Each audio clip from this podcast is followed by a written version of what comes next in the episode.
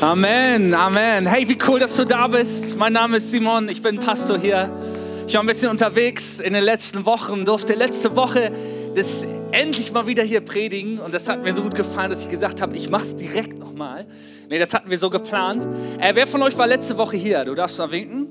Cool, denn alle, die die Hand gehoben haben, du darfst deinen Nachbarn sagen, der sich nicht gemeldet hat, ich bin der bessere Christ, ja?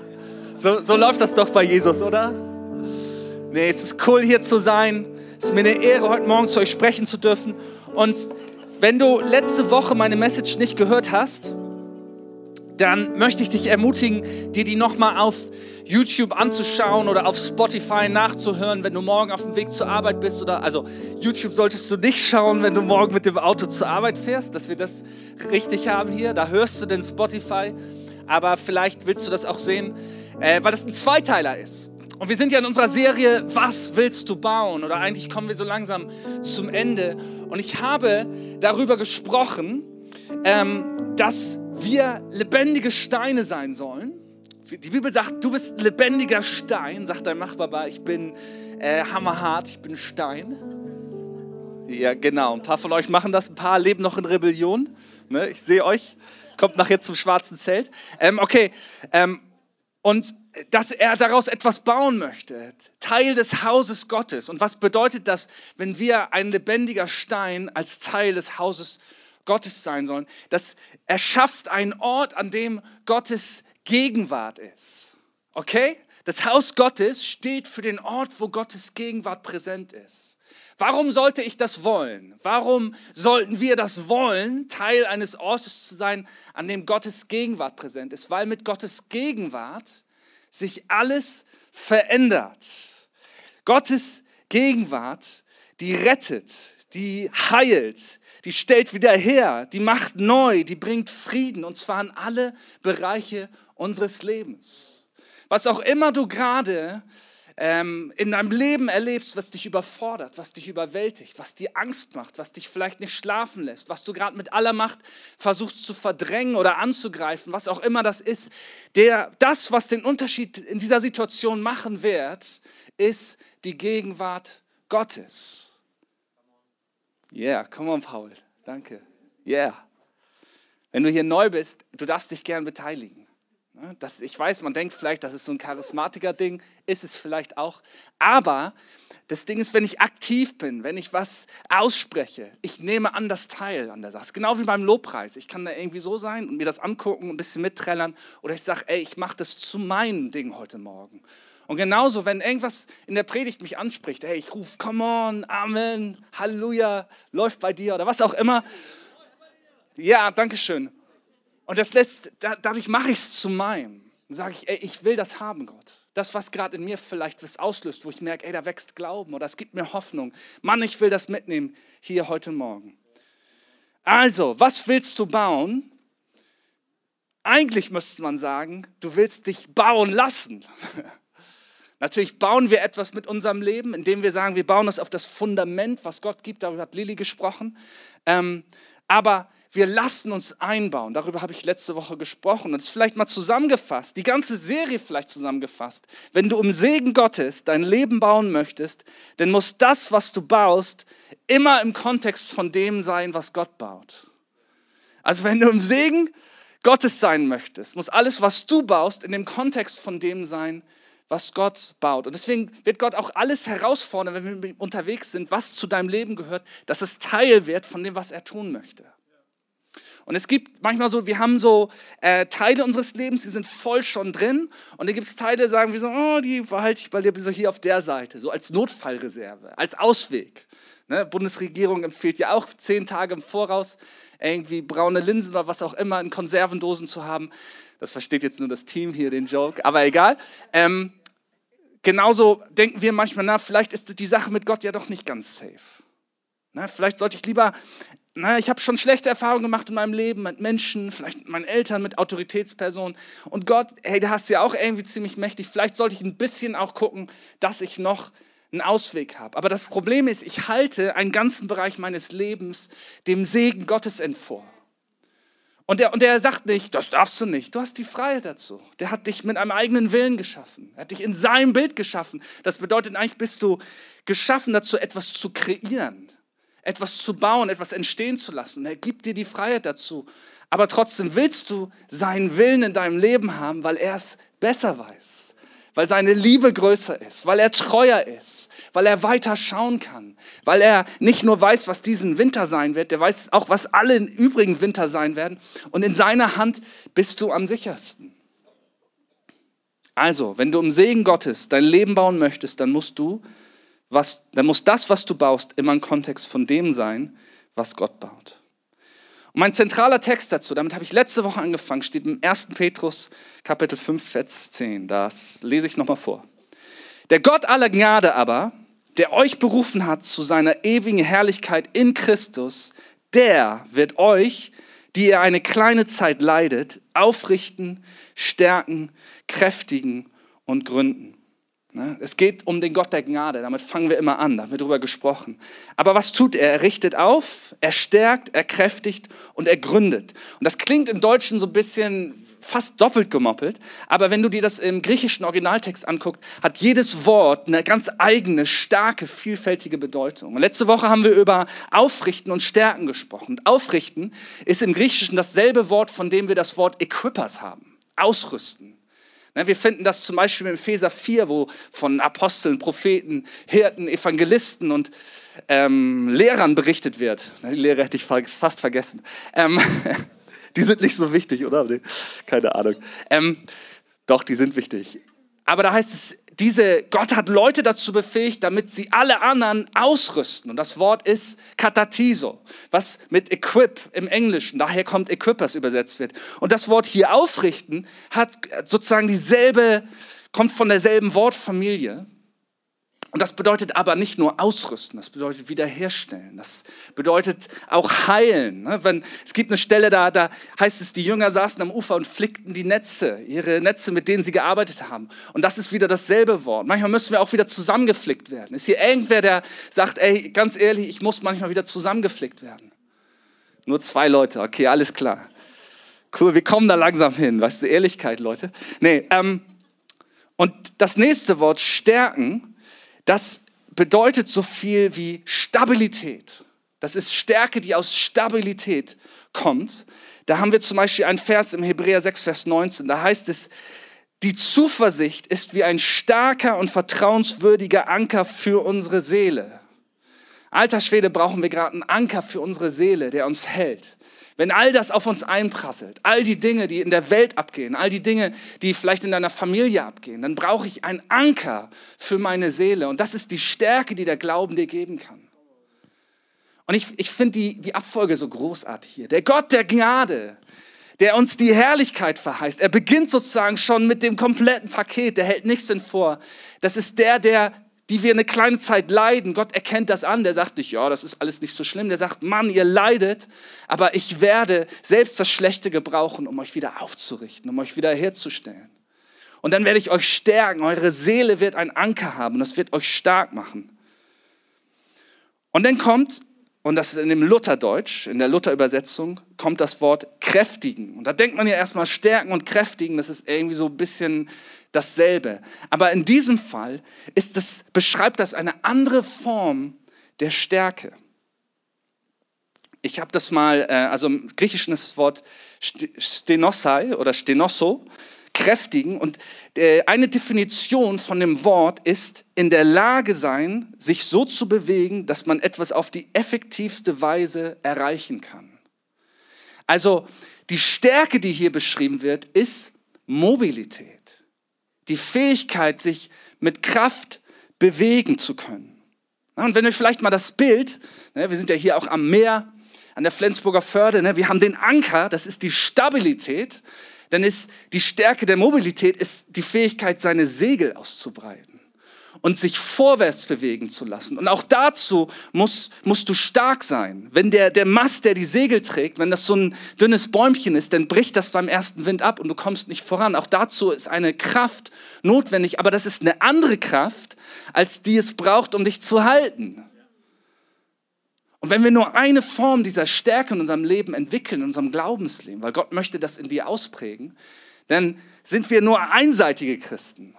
Ne? Dann sind wir nur Ankerchristen. Die können wir zwar auch vielleicht so nach vorne werfen, das zieht uns ein bisschen voran, aber Gott möchte Wind in deine Segel tun und dich vorwärts bringen.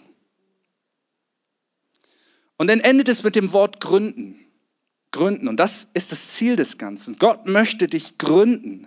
Das bedeutet, als ein Fundament für etwas setzen. Weißt du, du bist nicht nur dazu berufen, irgendein Stein in der Mauer zu sein, sondern Gott möchte dich zum Teil des Fundaments machen.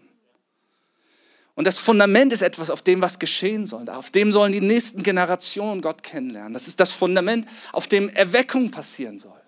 Ich glaube an Erweckung. Ich bete für Erweckung. Ich hoffe, dass dieses Land irgendwann mal zu meinen Lebzeiten nochmal gepackt wird von der Erweckung und so viele Menschen einfach erkennen, wie gut Gott ist, wie treu er ist. Aber damit so eine Erweckung überhaupt funktionieren kann, braucht es ein Fundament, auf dem das passieren kann. Können hier morgen 100 Leute reinkommen und sagen, ich habe keine Ahnung, aber ich will jetzt hier Teil von sein? Wären wir ready dafür? Gott möchte uns als, come on, Gunnar, Gott möchte uns zum Fundament bauen. Ich weiß, als ich hergekommen bin in die Kirche vor 247 Jahren, ähm, ich weiß, ich sehe jünger aus, aber ähm, da wurde viel über Erweckung gesprochen. Und die Leute hatten Hunger nach Erweckung und eine Leidenschaft für Erweckung. Ich habe gedacht, boah, ist ja schön und gut, aber ich glaube, wenn Erweckung passiert, sind wir in wenigen Wochen fertig, weil wir kein Fundament haben. Es braucht ein Fundament und Gott möchte dich zu einem Fundament machen. Aber ich werde auf das Wort gar nicht so sehr eingehen, Gründen, denn das ist gar nicht so wichtig. Wir brauchen gar nicht so sehr auf das Ziel fokussiert sein, sondern vielmehr auf den Prozess. Was sagt es im Hebräerbrief darüber? Gott ist der was? Der Anfänger und der Vollender unseres Glaubens. Okay, er macht den Anfang und er kümmert sich um das Ziel. Was ist mein Job? Alles dazwischen. Das heißt, Gott wird uns gründen, wenn wir zulassen, dass er uns formt. Zu diesem Stein, den er einbauen kann in sein Haus, wo seine Gegenwart Veränderung bringt. Also sagt deinem Nachbar mal, trust the process, vertraue dem Prozess. Und ich weiß nicht, wo du da gerade drin bist, aber vertraue dem. Alles klar. Okay, jetzt bin ich beim zweiten Teil angekommen. Amen, oder? Ich möchte über das Wort kräftigen, also eine Kraft, die uns mobil macht, heute sprechen. Und ich möchte dazu etwas aus der Apostelgeschichte benutzen. Das ist die Geschichte der frühen Kirche, um euch zu verdeutlichen, wie diese Art der Kraft in deinem Leben entsteht. Apostelgeschichte 8, Vers 1. Total ermutigender Vers, pass auf. Saulus aber hatte Gefallen an seinem Tod. Mit diesem Tag setzte eine große Welle der Verfolgung ein, von der die ganze Gemeinde in Jerusalem erfasst wurde. Und außer den Aposteln flohen alle Gläubigen nach Judäa und Samarien. Uh, kriege ich einen Amen dazu? Ja, nee, das, das war jetzt der falsche Punkt, wo ihr Amen sagt. Es war schrecklich. Verfolgung brach aus. Die frühe Kirche war in Jerusalem an den Start gekommen. Heiliger Geist, Pfingsten war geschehen. Tausende hatten sich bekehrt. Die Stadt hat sich verändert. Es war der Hammer. Es heißt ja, die haben sich täglich im Tempel und in den Häusern getroffen. Die haben ihr Vermögen zusammengetragen. Die haben den Leuten, die nicht so viel hatten, denen haben sie geholfen. Die Armen haben irgendwie Essen bekommen. All das ist passiert und plötzlich Stephanus, einer der Diakone, der rumgeht und von Jesus erzählt, wird gesteinigt. Und Saulus, das ist derselbe Typ, der später Paulus heißt, ist richtig happy darüber.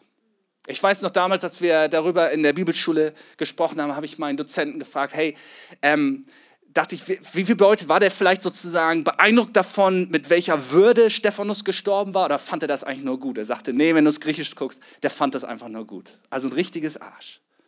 Saulus fand es großartig. Der dachte, er erfüllt seine religiöse Zweck, seinen religiösen Zweck und die Gemeinde verteilt sich durch die Verfolgung. Ist das, das, ist das das Ende der Kirche? Gott tot, Klappe zu. Oder Affe tot, Klappe zu. Ihr Lieben, nein. Über 2000 Jahre später sind wir hier. Also es war nicht das Ende. Wie geht es denn weiter? Das ist Kapitel 8. Im selben Kapitel kommt es zu einer Erweckung in Samarien. Das ist eine, eine Region sozusagen äh, nordwestlich von Jerusalem. Paulus vor Saulus bekehrt sich, das ist im nächsten Kapitel, und wird später zu dem wichtigsten Leiter der frühen Kirche. Der größte Gegner, der größte Widersacher, der größte Hasser Gott hat sein Herz bewegt. Und plötzlich ist er all in für Jesus. Und er bewegt, bis heute bewegt das, was Paulus getan hat, uns als Kirche. Du glaubst, Gott kann das nicht verändern in deinem Leben? Kapitel 9, wir sind ein Kapitel weiter. So viel ist schon passiert. Kapitel 10. Der Apostel Petrus bekommt eine Vision von Gott und das löst eine Erweckung unter Nichtjuden aus. Sie sind alle völlig schockiert, das haben sie gar nicht erwartet. Plötzlich werden Heiden, also Leute, die nicht jüdischen Ursprungs sind, bekehren sich, werden vom Heiligen Geist erfüllt. Die nächste Erweckung bricht aus. Dann Kapitel 11 in Antioch, das ist die heutige Türkei in der Nähe von Syrien, bricht eine totale Erweckung aus und eine große Kirche entsteht. Paulus und Barnabas verbringen einige Jahre dort und bauen das mit auf. Das ist übrigens der Ort, wo das, die Christen das erste Mal Christen genannt wurden. Da haben Leute gedacht, na, wie nennen wir euch denn? Äh, irgendwie passt das, alle Label passt nicht mehr. Na gut, dann nennen wir euch Christen. Das war so ein bisschen gedacht als, als lächerlich machen. Ihr seid die kleinen Christusse. Und haben die Christen gesagt, ja, passt eigentlich. Ist ganz gut. Nehmen wir. Genau. Und dann passiert es, prophetische Worte in der Gemeinde in Antioch sagen eine Hungersnot in Jerusalem voraus. Sie sammeln Geld und bringen das nicht Jerusalem. Da schließt sich der Kreis. Das, was in Jerusalem begonnen hat mit Verfolgung, segnet jetzt Jerusalem wieder. Das ist der Hammer.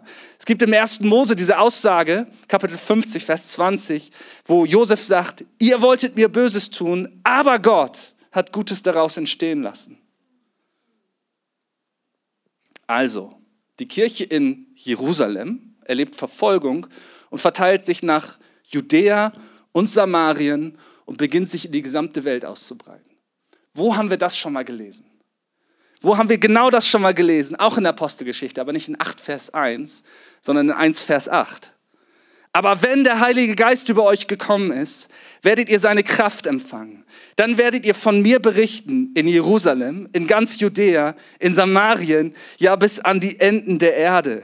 Wisst ihr was, Leute? Apostelgeschichte 8, Vers 1 ist das Resultat von Apostelgeschichte 1, Vers 8. Und du denkst vielleicht, deine Situation gerade ist da, um dich kaputt zu machen. Aber ich kann dir sagen, Gott ist am Werk gerade. Gott lässt sich nicht verspotten. Was er verspricht, das hält er. Seine Kraft kann nicht überwunden werden, egal wie hoffnungslos es aussieht. Und ganz ehrlich, wie hoffnungslos sah das aus? Einer der wichtigsten Leiter, ein junger Mann, wird auf öffentlicher Straße von einem Mob gesteinigt und umgebracht. Alle werden vertrieben, es bleiben kaum noch welche in Jerusalem zurück. Eigentlich hätte das das Ende sein müssen, aber das war nicht das Ende bei Gott. Und es ist bei dir auch nicht das Ende, wenn du mit Gott unterwegs bist dann wird er genau das, genau das gebrauchen, was der Feind zum Bösen gedenkt, um es zum Guten zu wenden. Im, Psalm 33, da heißt es in Vers 10, der Herr macht zunichte den Rat der Nationen und vereitelt die Pläne der Völker. Aber der Rat des Herrn besteht in Ewigkeit. Die Gedanken seines Herzens von Generation zu Generation. Ey, vielleicht bist du so wie ich und du ziehst dir gerade den Rat der Nation ohne Ende rein auf Twitter und in den Nachrichten und hörst Podcasts und so weiter. Hey, und wir müssen uns immer mal wieder daran erinnern, dass Gott den Rat der Nation zunichte macht. Dass das, was am Ende bleibt, das ist Gottes Weisheit, das ist sein Ratschluss. Und genau das ist das Fundament, auf dem wir bauen sollen. Deswegen ist es so wichtig, zusammenzukommen. Ich sage Leuten, die sich bekehren, die fragen, was soll ich denn jetzt machen? Ne, und dann als guter Deutscher denke ich an das zehn Punkte Jüngerschaftskonzept und hier ist eine Bibel und so liest du die und hier ist ein oder nee, ich sage einfach komm wieder. Komm einfach wieder. Nächste Woche komm wieder. Und kommst du noch eine Woche wieder. Und dann gehst du mal in eine Kleingruppe. Komm einfach wieder, weil da, wo wir zusammenkommen, ist Gottes Gegenwart präsent und das fängt an, uns zu verändern. Stabilität geschieht, indem du dich in Gott verankerst, in seinem Wort, in der Nachfolge, das heißt, wie du dein Leben praktisch lebst, in der Kirche, ne, indem du konkret, konkret sagst, ey, ich committe mich in Gottes Haus, ich lasse mich pflanzen, im Glauben wachsen, Gott vertrauen mit deinem Leben, deiner Zukunft, deinen Finanzen, deinen Beziehungen, das wächst mit jedem einzelnen kleinen und großen Gehorsamsschritt. Das ist dieser Anker, den wir brauchen. Deswegen, ey, wenn du noch nie gegeben hast, super cool. Nächste Woche Visionsinvestment, probier es einfach mal. Geben ist Teil von unserer Identität. Ne? Gott hat die Welt so sehr geliebt, damit er was? Dass er gegeben hat, seinen Sohn. Geben ist Teil der Identität und der Natur Gottes und auch unserer. Mobilität, das Kräftigen hier, geschieht, indem du dich von Gott bewegen lässt. Und zwar aus deiner Komfortzone. Juhu. Ja, jetzt kriege ich kein Amen oder was? Come on. Und dazu möchte ich euch ganz kurz drei Punkte geben. Drei kurze Punkte, wie Gott diese Power der Mobilität bei uns kräftigt. Punkt eins. Seid ihr bereit? Also wenn du mitschreibst, Punkt eins. Wir sind berufen dazu, zu wandeln im Geist, nicht im Geist zu stehen. Also Punkt eins: wandeln im Geist, nicht stehen im Geist. Galater 5, Vers 25.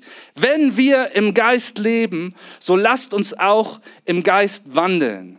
Oder Römer 8, Vers 14. Alle, die sich von Gottes Geist führen lassen, die sind Gottes Söhne und Töchter. Es ist sogar unsere Identität, sozusagen mobil zu sein durch das Wirken des Geistes Gottes. Manche denken, Christen, das ist so ein Verein, ne, die bekehren sich irgendwie, dann ziehen sie sich zurück und warten darauf, dass Jesus wiederkommt. Und solange spielen sie Lieder. Halleluja! Klingt manchmal ganz nice, wenn ich ganz ehrlich bin, aber das ist nicht unser Auftrag sondern wir kommen zusammen und von dort rauszugehen und der ganzen Welt von Jesus zu erzählen und nicht nur der Welt von Jesus zu erzählen, sondern in denselben Wundern zu gehen wie Jesus. Sogar Größeres, sagt er, werdet ihr tun, in meinem Namen.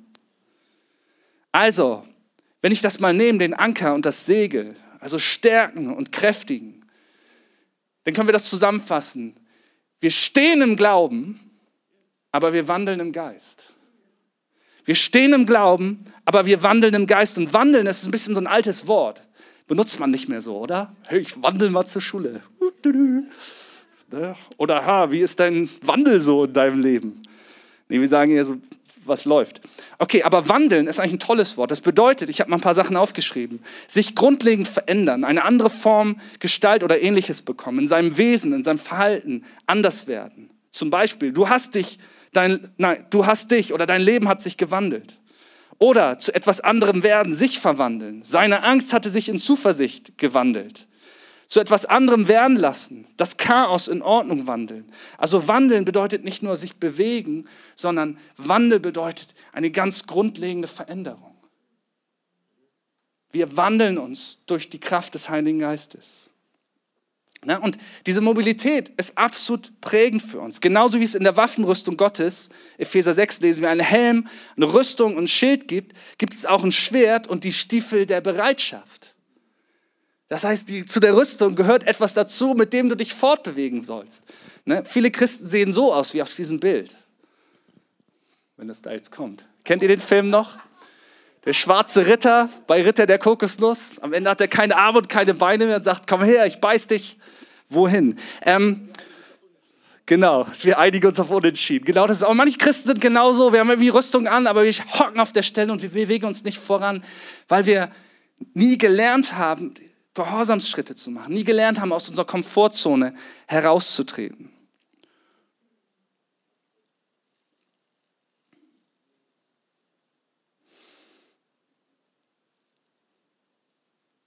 Okay, um darin stark zu werden, müssten wir im Geist wandeln, nicht stehen. Und es könnte sein, vielleicht, dass unser Glaubensleben gerade so kraftlos ist, weil wir uns schon lange nicht mehr von Gott in einen neuen Bereich haben bewegen lassen. Zweiter Punkt.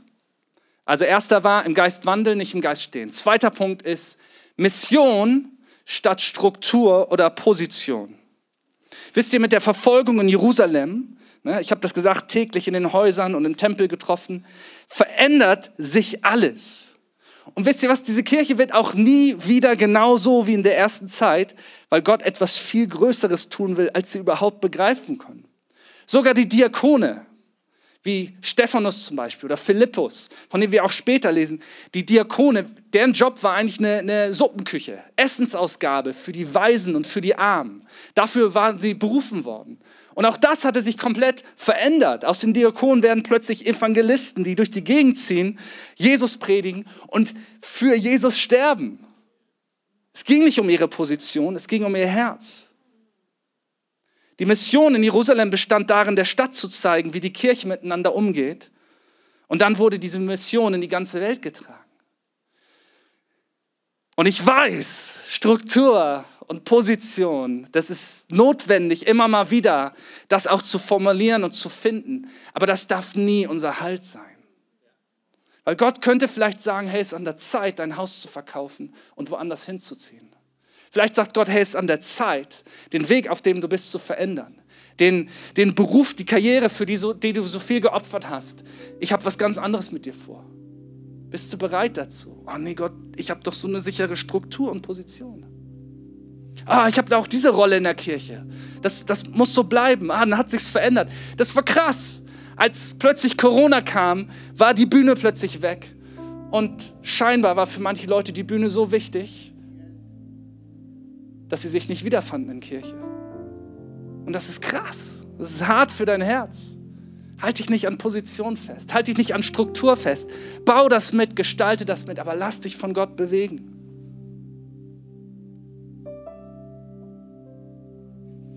Dritter und letzter Punkt. Das ist mein Lieblingspunkt. Deswegen habe ich den auch ans Ende gepackt. Und den habe ich genannt, lehn dich in den Wind. Lehn dich in den Wind. Ich will es nochmal vorlesen. Der Gott aller Gnade aber, der euch berufen hat zu seiner ewigen Herrlichkeit in Christus. Er hat dich berufen. Du hast eine einzigartige Berufung und Bestimmung. Es gibt keinen, der so ist wie du. Weißt du, Gott hat dich geschaffen, Gott hat den höchsten Preis für dich bezahlt. Du bist ihm wichtig, du bist kostbar und du bist wertvoll. Der dich zu seiner, zu seiner ewigen Herrlichkeit in Christus berufen hat. Der wird euch, die ihr eine kleine Zeit leidet, aufrichten, stärken, kräftigen und gründen. Und wir haben schon gesagt, ey, Stärken ist wie der Anker, der uns hält. Und das Kräftigen ist das Segel, mit dem wir, dass wir weit aufspannen uns vom Heiligen Geist bewegen lassen. Aber jetzt kommt ein kleiner Twist. Das Reich, das Jesus ankündigt und einleitet, ist nicht von dieser Welt. Damit ist nicht gemeint, dass es irgendwie so in geistlichen Sphären rumwabert. Was damit gemeint ist, es denkt komplett anders als diese Welt. Als Jesus sich hinstellt, sagt, hey, so läuft es in meinem Reich. Er dreht die Dinge auf den Kopf. Und vielleicht hast du schon mal diesen Vers gehört, finden wir in verschiedenen Evangelien. Die Ersten aber werden die Letzten sein. Und die Letzten werden die Ersten sein. Gott dreht es auf den Kopf. Weißt du, geistliche Segel, die funktionieren nicht mit Rückenwind, sondern mit Gegenwind. Geistliche Segel nutzen nicht Rückenwind, sondern Gegenwind. Ich möchte euch dazu was vorlesen aus Habakkuk 3, das ist aus dem Alten Testament. Denn der Feigenbaum grünt nicht und es ist kein Gewächs an den Weinstöcken. Der Trag des Ölbaums bleibt aus und die Äcker bringen keine Nahrung. Schafe sind aus den Hürden gerissen und in den Ställen sind keine Rinder. Aber ich will mich freuen des Herrn und fröhlich sein in Gott, meinem Heil. Denn der Herr ist meine Kraft. Er hat meine Füße wie Hirschfüße gemacht und führt mich über die Höhen. Es wäre gerade so leicht, auf diesen Rat der Nation zu starren und Angst zu bekommen. Aber Gottes Rat besteht in Ewigkeit. Ey, ich will mich freuen und fröhlich sein in Gott, meinem Heil. Hey, lehn dich in den Wind. Denn der Herr ist meine Kraft. Ey, lehn dich in den Wind. Er hat meine Füße wie Hirschfüße gemacht und führt mich über die Höhen. Lehn dich in den Wind, möchte ich dir sagen. Wisst ihr, Hirschfüße, wofür steht das? Das ist Symbolik. Das steht, das sind Tiere, die auf jedem Untergrund sicher und schnell laufen können. Und in, in christlicher Tradition ist der Hirsch der, der Feind der Schlange und die Schlange steht für das Böse. Weißt du, Gott möchte gerade in der Situation, wo du drauf starrst, möchte er seine Stärke in deinem Leben zeigen. Und zwar nicht mit dir als Opfer. Und dann darfst du sagen, ja Gott, du bist so gut und ich bin so schön. Nein, er möchte dich gebrauchen. Er möchte das mit dir zusammentun. Lehn dich in den Wind heißt zu sagen, Gott, der Gegenwind, der gerade da ist, den wirst du gebrauchen, damit dein Wille geschieht. Den wirst du gebrauchen, damit dein Segen in mein Leben kommt. Und ich ich fange jetzt schon an, dich zu preisen. Praise is the password, sagen wir. Lobpreis ist der Schlüssel. Wir fangen jetzt schon an, dich zu preisen. Obwohl das vielleicht noch nicht so aussieht, wissen wir, Gott, du wirst am Ende der Sieger sein. Gestern Abend war ich noch einmal schnell einkaufen gefahren und ich, wir leben ein bisschen auf dem Land und es war neblig und es war dunkel und ich fahre so eine Landstraße lang und plötzlich steht vor mir ein riesiger Hirsch. Und es ist für mich völlig normal, Hirsche und Rehe zu sehen und irgendwelche Kaninchen, die sieht man da ständig. Und, aber so ein Viech hatte ich noch nie gesehen. Der stand da plötzlich, muss Ich erwarte immer schon, dass da Tiere sind, ich musste dich nicht mega doll bremsen. Aber der hatte einen, einen riesen Geweih, sowas von der Größe hat mich. Und der stand eine Zeit lang da und guckte mich einfach an und ging dann ganz entspannt weiter. Und irgendwann hat mich das bewegt. Ich dachte, wow, diesem Nebel steht dieser Hecht. Das war so majestätisch. Und ich sehe das und plötzlich erinnere ich mich daran, ey, diesen Vers aus Habakkuk habe ich schon für meine Predigt gefunden, dass Gott meine Füße machen will wie Hirschfüße. Das bedeutet, in der Lage zu sein, über schwerstem Gelände zu gehen. Und ich habe letzte Woche erzählt, dass ich so Bock drauf habe, auf dieses Visionsinvestment. Ja, und wir sind, wie viele von uns, gerade finanziell echt herausgefordert. Ne? Öl kostet ein bisschen mehr als sonst. Ähm, und so weiter und so fort. Und da habe ich gedacht, ey, aber Gott, ich habe Glauben dafür, dass du uns segnen wirst mit der Summe, weil ich geben möchte. Und wir sollen nicht geben aus unserem Mangel, wir sollen geben aus unserem Segen heraus. Das sagt die Bibel uns. Und ne, ich hatte dann die Idee, ich kann eine Sache, da überlege ich schon lange, die kann ich verkaufen. Und ich konnte die verkaufen und habe das Doppelte davon bekommen, fast das Doppelte bekommen von dem, was ich erwartet habe. Und ich war so, yeah, come on, woo! Das ist so der Hammer. Ich freue mich so, dass ich geben kann. Gott, du segnest mich, dass ich geben kann. Und was Paul gesagt hat, ey, wir, wir geben nicht, weil wir haben, wir haben, weil wir geben. Ich will diesen Segen. Und ich bringe das zur Post, um das wegzuschicken. Und auf dem Weg zurück geht unser Auto kaputt. Und einige von euch wissen das, wir haben mega Malesche mit der Karre. Ne, es ist schon wieder dasselbe und ich, ganz ehrlich, meine Mädels und ich, Lilly war unterwegs, wir waren irgendwie so gefrustet. Ich dachte, das darf doch nicht wahr sein. Das, ich weiß auch nicht, was, was kann ich denn jetzt tun? Und dann kommt der Gedanke, naja, ich habe ja jetzt gerade ein bisschen, das könnte ich ja für die. Ich dachte, nee, Simon, ich lehne mich in den Wind. Ich lehne mich in den Wind. Das Geld ist dein Geld, Gott. Das wäre so leicht. Ich könnte es mir sogar geistlich irgendwie hinbiegen, sagen, ja, Gott wusste ja, dass das Auto kaputt geht, deswegen hat er mich dazu gebracht, das zu verkaufen. Also Halleluja, läuft bei mir. Ähm, nee, aber ich merkte, nee, das Geld ist da, um es zu geben. Das dient was Größerem. Ich will sehen, wie mit dem Geld Kirche gebaut wird. Ich will sehen, wie mit Geld Unterschied gemacht wird. Nicht nur hier bei uns, sondern in anderen Ländern. Und wisst ihr was? Den zweiten Teil von diesem Zeugnis werde ich euch erzählen wenn er kommt. Und wisst ihr was? Ich preise Gott jetzt schon dafür. Komm und lass uns mal aufstehen. Und ich möchte, möchte dich ermutigen, wenn du sagst, ey Simon, ich, ich muss mich gerade in den Wind lehnen, aber ich will mich eigentlich wegducken. Dann möchte ich gerne mit dir zusammen beten, weil mir fällt das nicht leicht. Ich kann sowas so locker erzählen, aber es fordert mich wahnsinnig heraus. Und ich würde gern kurz für uns beten und wenn du hier bist, sagt Simon, ich, ich möchte mich in den Wind legen, dann darfst du dich einmal kurz melden. Und du weißt, was das für dich bedeutet. Gott weiß, was das für dich bedeutet. Und Jesus, wir sagen, hey, wir stehen hier und wir vertrauen dir. Wir danken dir, dass du der Herr über alle Dinge bist, dass du willst und dass du kannst, dass du alle Macht im Himmel und auf der Erde hast dass du der Gott bist, der liebt und der Gott bist, der Mensch geworden ist, der Teil geworden ist von seiner eigenen Schöpfung, weil er so sehr liebt. Und dass du einen Plan hast, Gott. Wir vertrauen dir heute Morgen. Und Jesus, mit meinem Mund spreche ich Lob aus für das Wunder, was du tun wirst. Jesus, du siehst die ganzen erhobenen Hände hier. Jesus, die für Situationen stehen, wo vielleicht menschliche Weisheit am Ende ist und ich danke dir, dass das erst der Anfang deiner Weisheit ist. Jesus, ich spreche deinen Segen darüber aus. Jesus, ich spreche deinen Segen aus über Familien, Herr. Wo gerade Schmerz ist, wo Hoffnungslosigkeit ist, Jesus. Ich spreche deinen Segen aus über Ehen, über, über Ehen und Beziehungen, Jesus. Wo Zerbruch da ist. Jesus, aus dem Zerbruch wirst du Leben entstehen lassen. Jesus, da wo es um die Gesundheit geht, Herr, da spreche ich Heilung aus. Herr, wir wollen das Wunder sehen und wir danken dir jetzt schon dafür.